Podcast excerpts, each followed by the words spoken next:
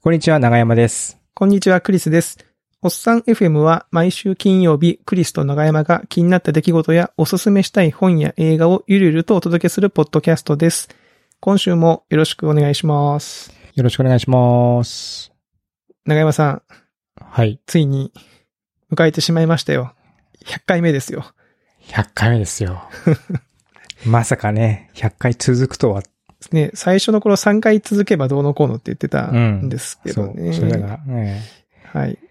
いや、続くもんですね、やれば。ね、続くもんですね。まあ、なんていうかこう、細々とではありますけども、割と、あの、リスナーの方も少しずつ増えて、いいろんな方にね、聞いていただいて、感想もいただいて、はい、インターネットいいなと思っている昨今でございます。すねはい。はい。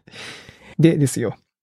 はい。で、あのー最近は、えー月初の会に、こう、ゲストをですね、呼んで、うん。えーまあ2回ぐらいこうお話を聞いてるんですけども、たまたまね、今回その9月最初の、えー100回目の放送ですね、9月最初の回が、えーそのゲスト会に、ゲストはい、うん当たりましたので、えー今回もですね、スペシャルなゲストをですね、お呼びしております。では、ちょっとお呼びしましょうか。えー GMO ペパボの、えー代表取締役社長の佐藤健太郎さんです。わーイ。こんばんは佐藤ですこんばんは。あー、どうも。よろしくお願いします。100回おめでとうございま。ますす。あ、あありがとうございます。す。ありがとうございます。あのーこれはですね、あの、ようやく出ていただいたというか、あの、以前ですね、あの、私があの、会社でもですね、こう、社内ポッドキャストやっておりまして、えーうん実はですね、佐藤さんにですね、その社内ポッドキャストにも出ていただいたんですよ。で、その時に、ちょっと出てもらえませんかっていう、こう、声掛けをしたらですね、佐藤さんの方が、あの、おっさん FM のほど勘違いをされてですね、そうなんですよ。で、あの、僕がたまたまその出張のついでにこう収録にその時はですね、あの、行けたので、あの、ちょっとお邪魔させてもらったんですけど、あの、うんあれ？今日はお一人ですか？みたいな。長山さんはいらっしゃらないんですか？って言われて。てっきり長山さん来ると思ってたんですよね。面白い。そうなんですよ。なんで、ようやく、あの、出て、ようやくですね。あそうようやなんですよ。くお会いできました。お会い、まあ、お会いはできてないんですけども リモートで、ね。収録が。はい。ええ。できて。そうなんですよ。はい。でもあの、佐藤さんはですね、実はあの、まあ、私がですね、こう、なんていうか、こう、個人的にもすごくこう、まあ、尊敬というかですね、こう、ロロールモデルちょっと変ですけどね、その、まあお、はい、こう、注目している、えーそうなんですねそうなんですよ。方でして、もうね、ぜぜひとも出ていただきたいなと思う、前々からですね、こう思っていて、こう、機会を、えー伺ってたという感じなんですね。はい。で、まあ、あの、なんていうかね、その、上場企業の社長をお呼びしておきながらですね、相変わらず、えー仕事の話というよりかは、どっちかというと、こうそうですね。まあ、趣味やね、はい。暮らしの話を、そうですね。していきたい。佐藤さんの、こう、えー人間をちょっとこうね、深掘って、うん。深掘る、深掘るというか、えーいや、語っていただきふ深くも掘れない。深くも掘れないですね。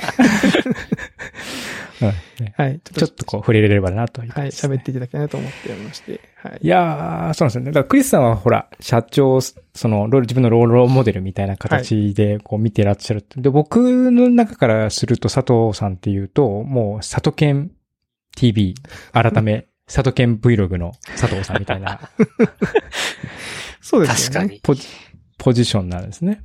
はいはい。なんですけど、なんですよ。で、皆さん多分ご存知ないと思うんで、まあ、あの、ポッドキャストのリンクの方にね、参考リンクの方に、はい。あの、YouTube のチャンネルの方のリンクを貼っておきますけども、佐藤さんはですね、実は、あの、YouTuber としても、ご活躍をされて、でも、い、い いたという感じですよね。えっとちょっと最近は、あの、せっかく言うと YouTuber になれなかった人ですね。い やいやいやいや、あの、大丈夫ですよ。あの、YouTube に動画を上げたら誰でも YouTuber ですから、その時点でもまあねはい。うん。そうですね。いや、だからあの、YouTube、まあ、YouTuber になりたいってツイートして、で、動画をうんうん YouTube に上げたんですけど、はい。そしたら、あの、IT メディアさんが拾ってくれて、ほうほうほう。で、あの、社長が YouTuber になるみたいなのを、あの、記事に書いてあげたんですけど、そっから、あの、泣かず飛ばず、で、でまあちょっと、あの、最近あの、プロフィールとかにも、YouTuber になれなかったってあの、書いてるようにしてます。あ、書いてるんですね。あ、なれなかったってことですね。ちなみに、あの、チャンネル名が最近、その、佐藤健 Vlog 佐藤健太郎じゃないですか。はいはいはいはい。つ、いつ変わったんですか？僕、すみません、気がついてなかった。僕ずっと佐藤健 TV だと思ってましたけど。えーとそうですね。2年ぐらい前ですかね。うんえ、そんなに前ですか？そうなんです、そうあ、なんです。そうなんだ。えっ、と、これから Vlog だと思って、あの、なるほど T、TV じゃないな、Vlog だと思ってタイトル変えたんですけど、あの、ちょっと続かなかったですね。なるほど。いや、でも動画めちゃめちゃありますもんね。うんそも、そもそものきっかけは、どういうことだったんですか？これ始めるって。まあ、純粋 YouTuber になりたかったっていうのが一番大きいですよね。普通にもう、YouTube で。はい待ってください。その YouTuber になりたかったは、あのー、まあの、なんか、すすると流しそうになりましたけど、YouTuber になりたいっていうのは、その、どういうことなんですか ?YouTuber になって何を、何を満たしたいんですか？そのね。その、どこ狙ってたんですそうかそうそうそう。え、まあ、言っちゃうとヒカキンみたいになりたいですよね。それはあ、ガチ、はいガチですね。そのなんかみんなからこう注目を集め、集めるクリエイターみたいな感じになりたいみたいな、そういうなりたいですねニュアンス。基本的にやっぱし、うんあの、インターネットで目立ちたいっていうのは、あの、あるんですよね、根底として。ど。なるほど。あ、根底にで、やっぱそ、の YouTube をやってる社長っていうまだこう、ジャンルが、まあ、はじめ社長ぐらいしかいなかったんで、まあ、あれははじめ社長はまあ、マジ社長じゃないんで、そう、そうガチ社ですよね。長の YouTuber で行ったらいけんじゃないかなっていう淡い期待を持って始めたんですけど、うんなるほどね。うん最近はね、なんかその、いろんな方がこの YouTube とコロナ、特に、特にコロナの、えー時期を境に YouTube とかでね、結構こう、出てきてる方もいらっしゃいますけど、この時期は確かにあんまりいませんでしたもんね。その、一般の、一般のというか、き企業の方でこう、YouTube で、みたいな。うんいや、それでその、YouTuber として、こう、なんか、いろいろ手を尽くされてるんですね。その、例えば、あの、食レポをしたそうそうそう。いや、りとか、僕ね、そう。いや、僕も結構その注目してて、佐 藤開封したりとか、佐藤さんがどんな、どんなね、YouTube 上げんのかなと思ってたら、その、いや、僕、やっぱ、KFC の極うま塩だれチキンを食べ比べっていう、あの動画を見たときは、僕は結構衝撃を受けましたけどね。すごいなと思いました。本当に。そうねうん。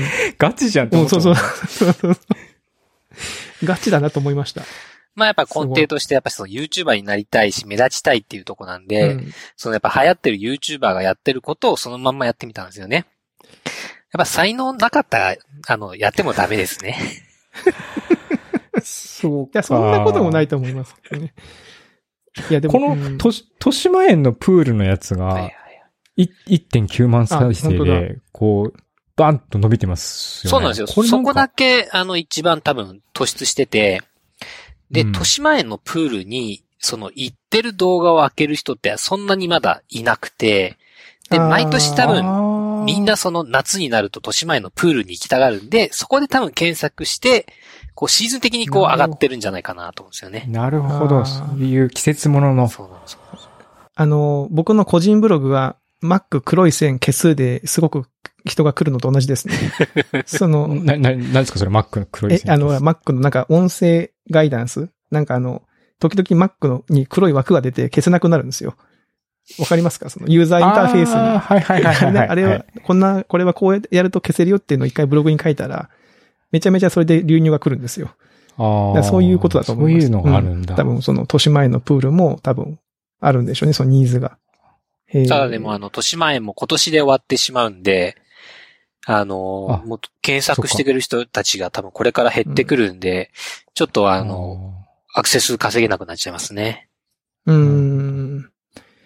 なるほど。でも、その後、あれですね、沖縄家族旅行も1.2万視聴とかやってますね。だからこの頃から少し、あの、そういうこう、トレンドに左右されるような、あの、ものを入れていけば、こう、視聴者数が増えるんだなっていうのを、ちょっと気づいたっていうところがあって。なるほどですね。なるほど。一応狙ってはいってるってことですね。いや、すごいな逆にゲームじゅ実況これ全然ダメだったなって感じだった これ本当に、あの、多分30人ぐらいしか見てないですけど、あの、うちの会社今、まあ、300人ぐらいいるんですけど、多分10人に1人ぐらいが見てくれてる感じなんで。社内にも多分知れてない、多分、動画だったんだろうなって思いますね。ゲーム実況はそうだったんですね。ゲーム実況はちょっとなかなか難しかった。でもやっぱ旅行とか、そういうのを出すと、まあ、このね、あの、えー、里県 Vlog のその視聴者数のところを見ると、やっぱ旅行とかそういうのは、やっぱ一定のニーズがあって、こう検索して見に来られる方が多いんですかね、そういう。じゃないですか。まあ自分の中の行動でもなんか旅行に行こうとかどっかに行こうっていう時に、結構その動画で最近見るようになったんですよね。うんわかるわかる。確かに。観光地どんな感じだろうっていうテンションが、やっぱ地図見てもわかんないし、もちろん。で、ガイドブック見てもね、写真だけそうなんがで、すよ。ね、その一般の人が撮った動画が一番リアリティがあるっていうのは確かにわかりますね。うーん。うんうん。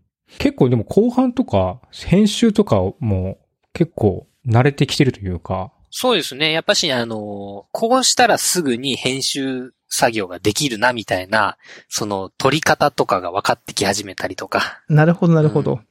あー、そっか、こういうネタを、あの、撮っとくといいぞ、はいはいみたいな。で、あと、その、前半やってたのは、もうその、今までのよくある、あの、その、YouTuber っぽい喋りで、こう回していくようなやり方から。あの、そのうん Vlog の方に近づくにはなってきて、あんまりその、もう声出してないんですよ。うん、確かに。で、あの、音声でも回すようにしてて、そんでくるうん と結構その楽になったっていうのがありますよね。うんなるほど映像メインで。はいはいはい。なるほどね。えー、なるほどね。まあ結局喋る、あの、ポッドキャストもそうですけど、やっぱこう、難しいですよね。喋りでこう人を引きつけていくのをさらにこう繋いで編集してとかやっていくと。なるほどね。だから、あのーそう、うーんとかあーとかってやっぱり言っちゃうじゃないですか。喋ってる時って。言いますね言います。ええで、まあ、ラジオはあんまりそれって切れないですけど、YouTube の場合って、うんあーとかうんとかって結構そう短くパンパンパンって切れるんで、まあ、それであの、うんうんうん繋いでいけるっていうのは一つのメリットであるけど、その作業量がすごいやっぱ大きくなっちゃうっていうのありますよね。でかいですよね。でかいですね。やあそうですね。うんそれすげえわかります。僕も今、これ、ポッドキャストとかもね、まあまあ編集、そういう、こう、余計なところは切ってはいるんで、ちなみにこれ、10分ぐらいですけど、はいはい。編集とかの時間ってどのぐらいかかってました？最初の頃半日ぐらいかかりましたね。あ、2時間。うんおーやっぱ、そのぐらいかかるよな。そうなんですよ。で、やっぱその、撮ってるボリューム自体は、あの、特に Vlog とかになると、もうその、旅そのままなんで、結構3、うん4時間分ぐらいこうデータとして溜まって、で、それをそのうん10分とかに落とし込むんで、結構バッサリもう切ってますね。うんああ、でも使えるところだけを。ピックアップして、10分ぐらいに。なるほどでね。この、ちなみにこう、こういう動画とかを出すときに、その、さ佐藤さん、やっぱこう、な、なんでしょうね。一応こう、社会的な立場があるじゃないですか。はいはいはい。ドキドキ、まあ、まあ、まあ、社会的な立場あるなしに関係なく、こう、ドキドキドキしますよね。その、なんか、こう、見、見られなかったらどうしようとか、そういうのってないんですか？やっぱありますよね。あんまり、あの、まあ、結局そこが一番モチベーションにもつながるところで、はいはいはい。見られなかったらやっぱ悲しくなってきて、まあ結局そこがあの、続かなくなってくるっていう要因ではありますよね。ああ、なるほど。ああ、じゃあ、今はお休みされてるのは、やっぱりこう、なかなか伸びるの難しいな、みたいなところはあった。それもありますね。で、一回あの、もう完全に気持ちが折れたのが、あの、会社のイベントを、その YouTuber として撮ってくれって言われて、で、それがあの、まあ、すごい頑張って撮ったんですけど、おうおうすげえめんどくさくて、これ仕事にしちゃいけないなって思ったんですよ ね。なるほどね。仕事、あ、そっかそっか。今までは完全に趣味でやってたけど、はいはちょっとまあ、半分、半分以上ね、半分、ほぼ、ほぼ仕事としてそれをやるぞってやってみたら、なんかやらされてる感がすごい出てきて、あしかもなんかちゃんとその編集しないといけなくなっちゃって、もう完全にその趣味の域を超えちゃうと、ちょっとこうモチベーションとしては続かなくなりましたね。なるほどね。なるほど。あそこ、なるほどだからもう完全に今はどちらかというと、その家族の記録として残していこうっていう、やっぱもう気持ちですよね。うんうんうんでもこれ、家族の記録としてはすげえいいなと思ってうんうん。なんか、旅とかね、旅行行って長回しで撮るのはあるけど、なかなかその、ダラダラ撮ったやつって見直さないじゃないですかうん。でも、今度5分10分の映像だったら、家族で普通に見直しても、ああ、ここ行ったね、みたいな話が普通にすぐできるから、うんうん。これ結構頑張るた会話ありそうだな、みたいな感じにちょっと見えたりしましたけどね。うん。子供がやっぱし見てくれますよね。うんやっぱそうですよねうんうん。ただでもその子供も、まあ別にその分別ないんで、学校の先生とかにお父さんが YouTube で撮ってるみたいなことを言うんですよ。で、その、学校の先生から、お父さんこの前動画見ましたよって言われて、すっげえ恥ずかしくて、わかります。あのゲーム実況を見られてんのかなと思うと。いやー、そうですよね。あのーなんていうかね、こう、インターネットに公開するときって、誰に見られてもいいっていう気持ちではいるけど、うんなんか、不意をつかれるとちょっとドキッとしますよね。そうですよね。その、いや、僕もだって自自分のブログ書いてて、うちの母親が、あの、なんか仕事の人になんか、うちの息子のブログって言って URL をばらまいてるって聞いたときはもうゾクッとしましたよね。ゾッとしましたよ。やめてくれと。うん。確かに。えー確かにちょっとビビりますね。学校の先生は、でも見て楽しんでくれたんですね、そのお父さんみたいな。だと思うんです。よね。うん。なんか、なんか馬鹿にした顔ではなかったと思いますね。うん。いや、それは、それはさすがにね、そんな顔をする先生はいないと思いますけど。嫌だ、そんな。うん。えー、面白い。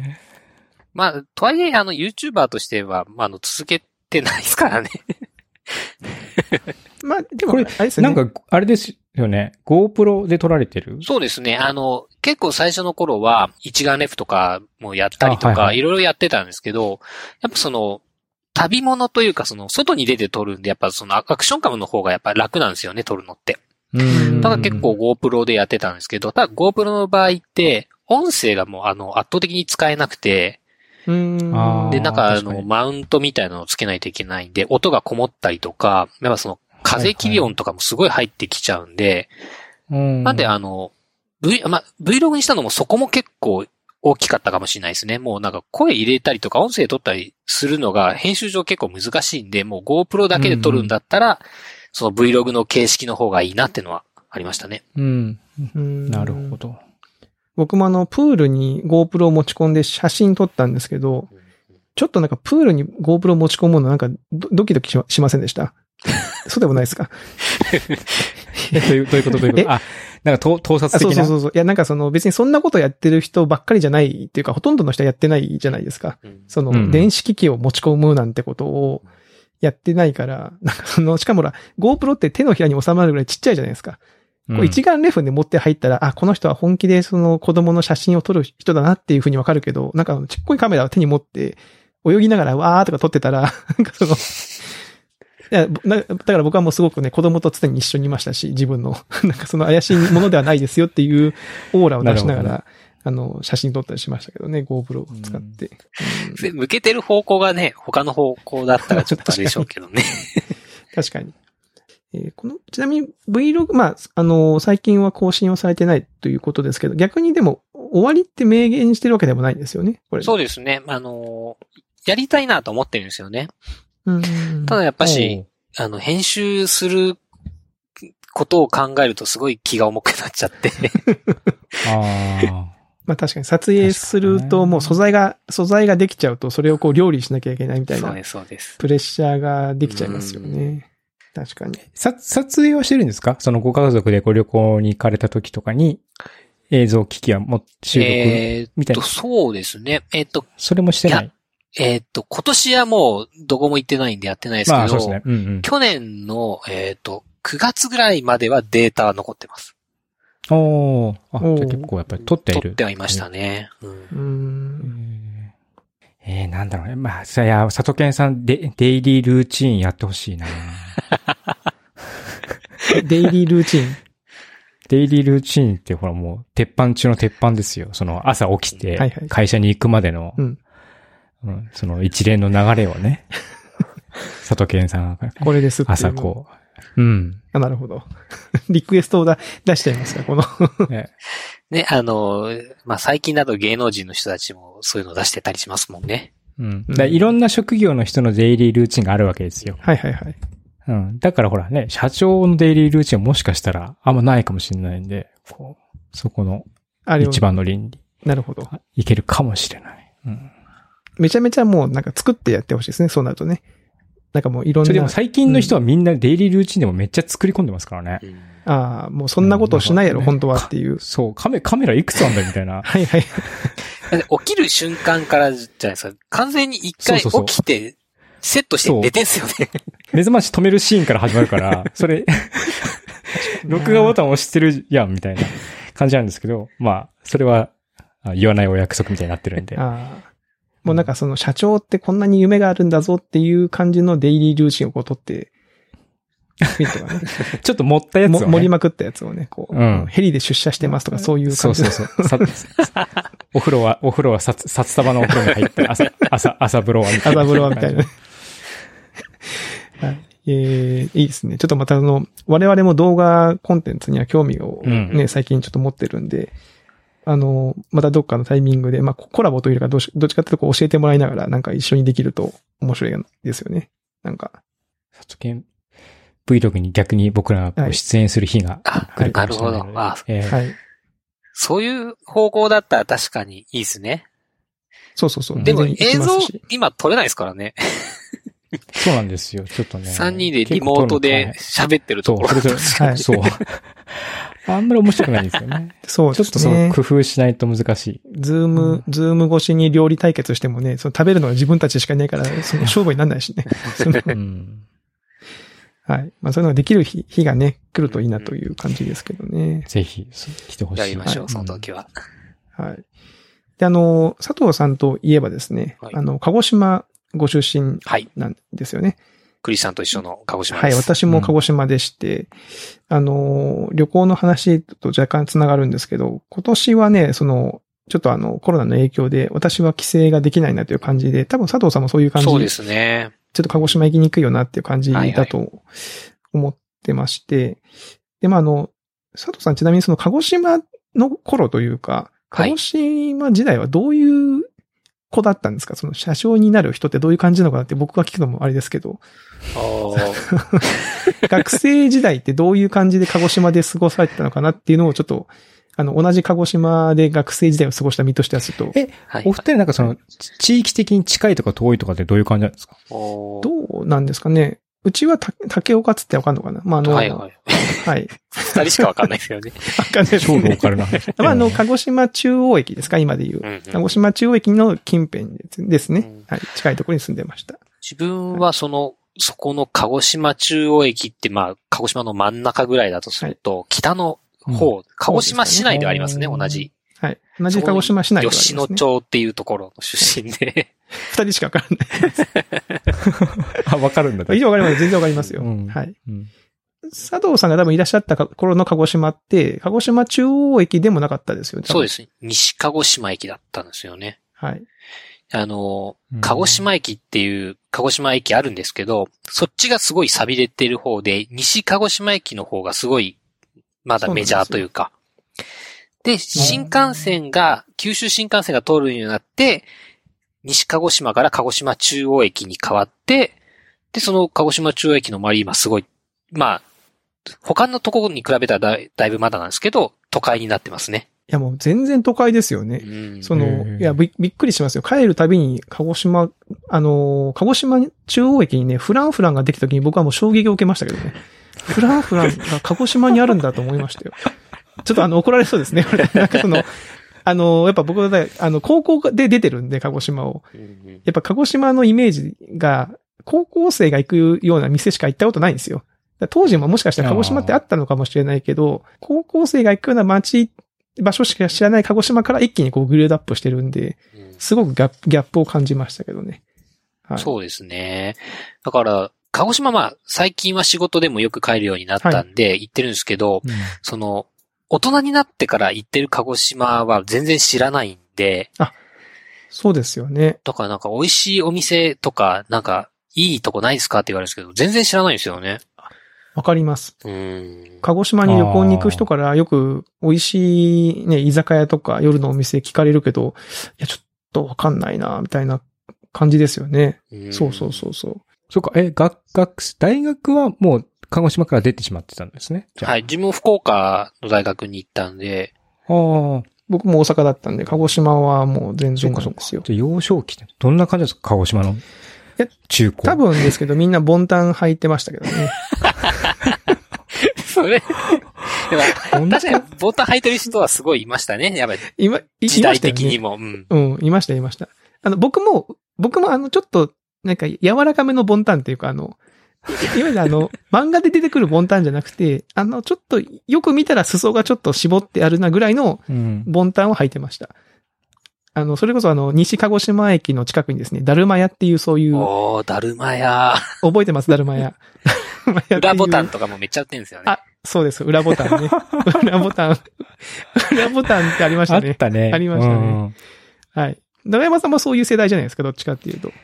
うん。うん。僕はま、真面目だったからなんか制服改造は、まあ周りの子みんなやってたけど、僕はなんかあんまりそのファッションにあんまり興味がなくて、はいはいはい。あれでしたね。もうだからもう、普、通、標準だ、標準。標準。標準って言ってました。あ、標準って言ってました。自、なんか自らひ別に興味ないけど標準を名乗ることによって何かこだわりを持ってるような、あの、体で言いましたえ。ーちなみに佐藤さん、そのボンタンとかは履いてはなかったんいや、そっちまで行かなかったですね。結構ちゃんと普通にしてましたよ。真面目標準。はいまあ標準です標準だったんですね。その鹿児島だとやっぱ天文館ってあの、要は、ま、町というか繁華街があるじゃないですか。やっぱあの辺に遊びに行かれてました？行ってましたね。あのーやっぱし、天文館を通って帰ったりもするんで、あの、あー毎日天文館はいましたね。まあなんかそこですごいこう遊びまくってるわけじゃないですけど、やっぱ買い物したりとか、なんかお店入ったりとかはしてましたね。えーうんちなみにどういうお店に入ってたんですか？でもその時ってやっぱファーストフードとかですよね。あの、マックとか、モスとか、モスマとか。クドナルドとか、あ、まあえっと、なんだっけ、ミスタードーナツとか、あと、ドムドムもありましたね。ドムドムありましたんで、ダイヤになりましたね。ドムドム、ダイヤになりましたね。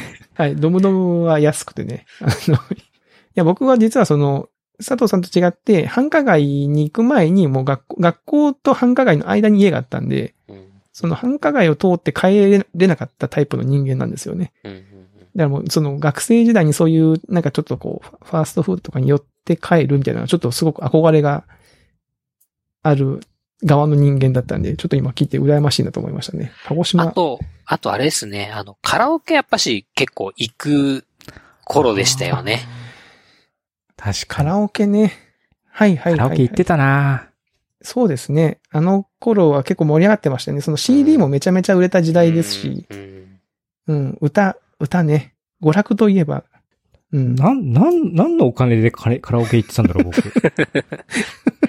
お金は確かに、ね。金の、うん、なんか、お金の出自がわかんないな、今。全然。何？なんで行ってたんだろう。でも多分その我々が学生の、そそれこそ高校生とかが行くような時間帯はめちゃめちゃ安かったと思いますよ。確かに安かった記憶はある。うん。ね、夜のその社会人向けの時間帯は結構高めに設定して、夕方ぐらいはね、開けててもしょうがないからうん学生向けに安く開けるみたいな感じだったんじゃないですかね。ちなみにこう、鹿児島に帰ったら、こう、絶対に行く場所とか、こういうところに行きたいとか、まあ今ちょっとこう帰れませんけど、行ってみたい場所ってあります？ああ。今。今。あの、その、鹿児島中央駅の前に、あの、屋台村っていうところがあって、ただまあえっ、と、場所的にはそんなになんか昔からあったわけじゃなくて、多分ここ数年でできた場所らしいんですけど、結構その鹿児島料理のお店が何軒もそのもうちっちゃい多分5、6人ぐらい入れるような、まあお店が多分2、30軒ぐらいあるんですかね。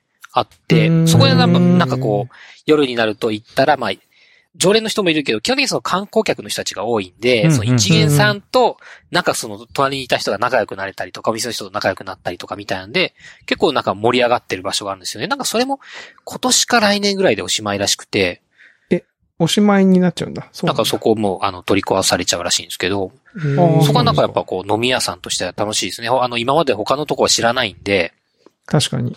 でまあなんか行ってもすぐはい馴染めるっていうのが。そっかそっか。で、しかも鹿児島のまあ、名店じゃないかもしれないですけど、その、有名だったりするとこも入ってたりとかするわけそうでですね。そうです。きっと。うんうんうん。なるほど、ね楽しそう。。なるほど、なるほど。うんいや、ちょっえ、クリスさんは？と、いや、僕もその、鹿児島にね、帰ると、大体その夜の街にね、行けないんですよ。家族で帰ると、夜もほら、実家で家族とご飯食べるじゃないですか。そこでうん僕だけちょっと、あの、フラット飲みに行行きますわって言えるタイプの人間では僕はない、僕はないので。よっぽどのことがないとね、友達となんかその会うとかうんないといけないから。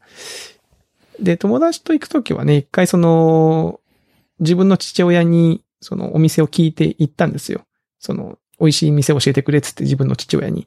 だから親父が、あの、ここにこういう店あるからって言って予約してくれたんですけど、でお店に行ったら親父がいたんですよね、そこに。であれって思って、わ、罠じゃないいや、ですか？その、で、ぼ僕の、僕と僕の親友と親父と3人で飲むっていう、親父の、僕の親父の武武勇伝を延々聞き続けるっていう会が、もう、用されたんですけど、すごい。